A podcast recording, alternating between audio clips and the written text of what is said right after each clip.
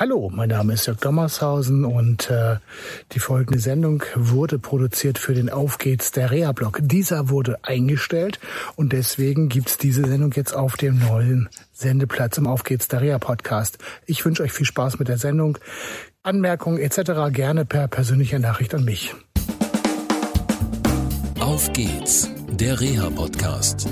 Der Podcast von Reha Management Oldenburg mit Tipps und Ideen zur Rehabilitation für Unfallopfer, Rechtsanwälte und Versicherungen. Ich habe ähm, immer noch eine Pause und ähm, wenn ich Pausen habe oder spazieren gehen tue, dann wisst ihr, dass ich äh, eine ganze Menge Gedanken zu meinem Job habe.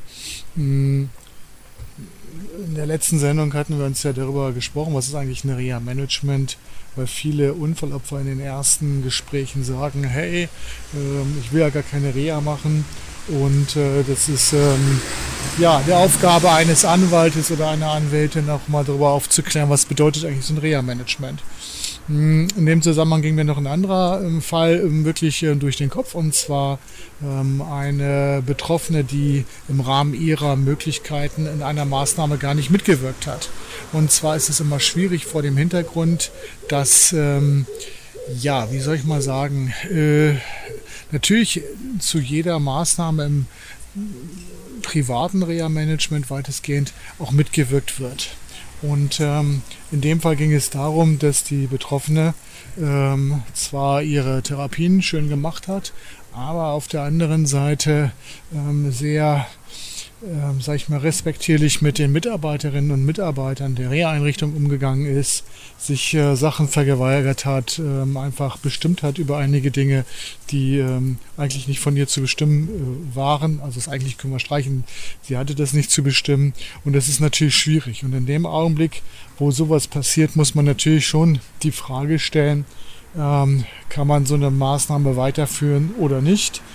Ähm, wenn man die Anwältin oder den Anwalt hinzuzieht und äh, die Anwältin oder der Anwalt sind nicht gerade belastungsstabil und äh, helfen in dieser Situation nicht, kann man eigentlich nur eins machen, man kann darüber nachdenken, so eine Maßnahme abzubrechen, weil letztendlich auch Therapeutinnen und Therapeuten von Reha-Einrichtungen haben Respekt verdient. Gerade in der jetzigen Zeit unter Corona-Bedingungen Therapie zu machen, ist schon echt eine Herausforderung und auch eine tolle Sache, dass Menschen sich da überhaupt zu bereit erklären.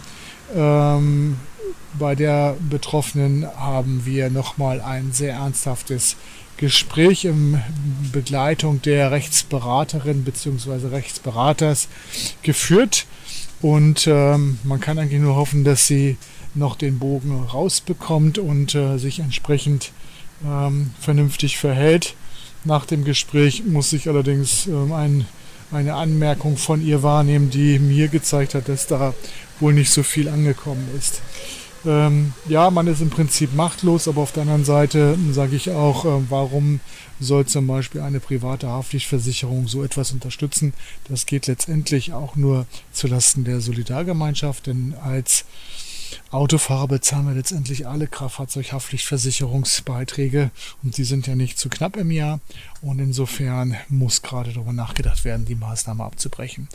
Ich wünsche euch noch eine schöne Zeit. Bis zur nächsten Sendung im Auf geht's der Reha-Blog.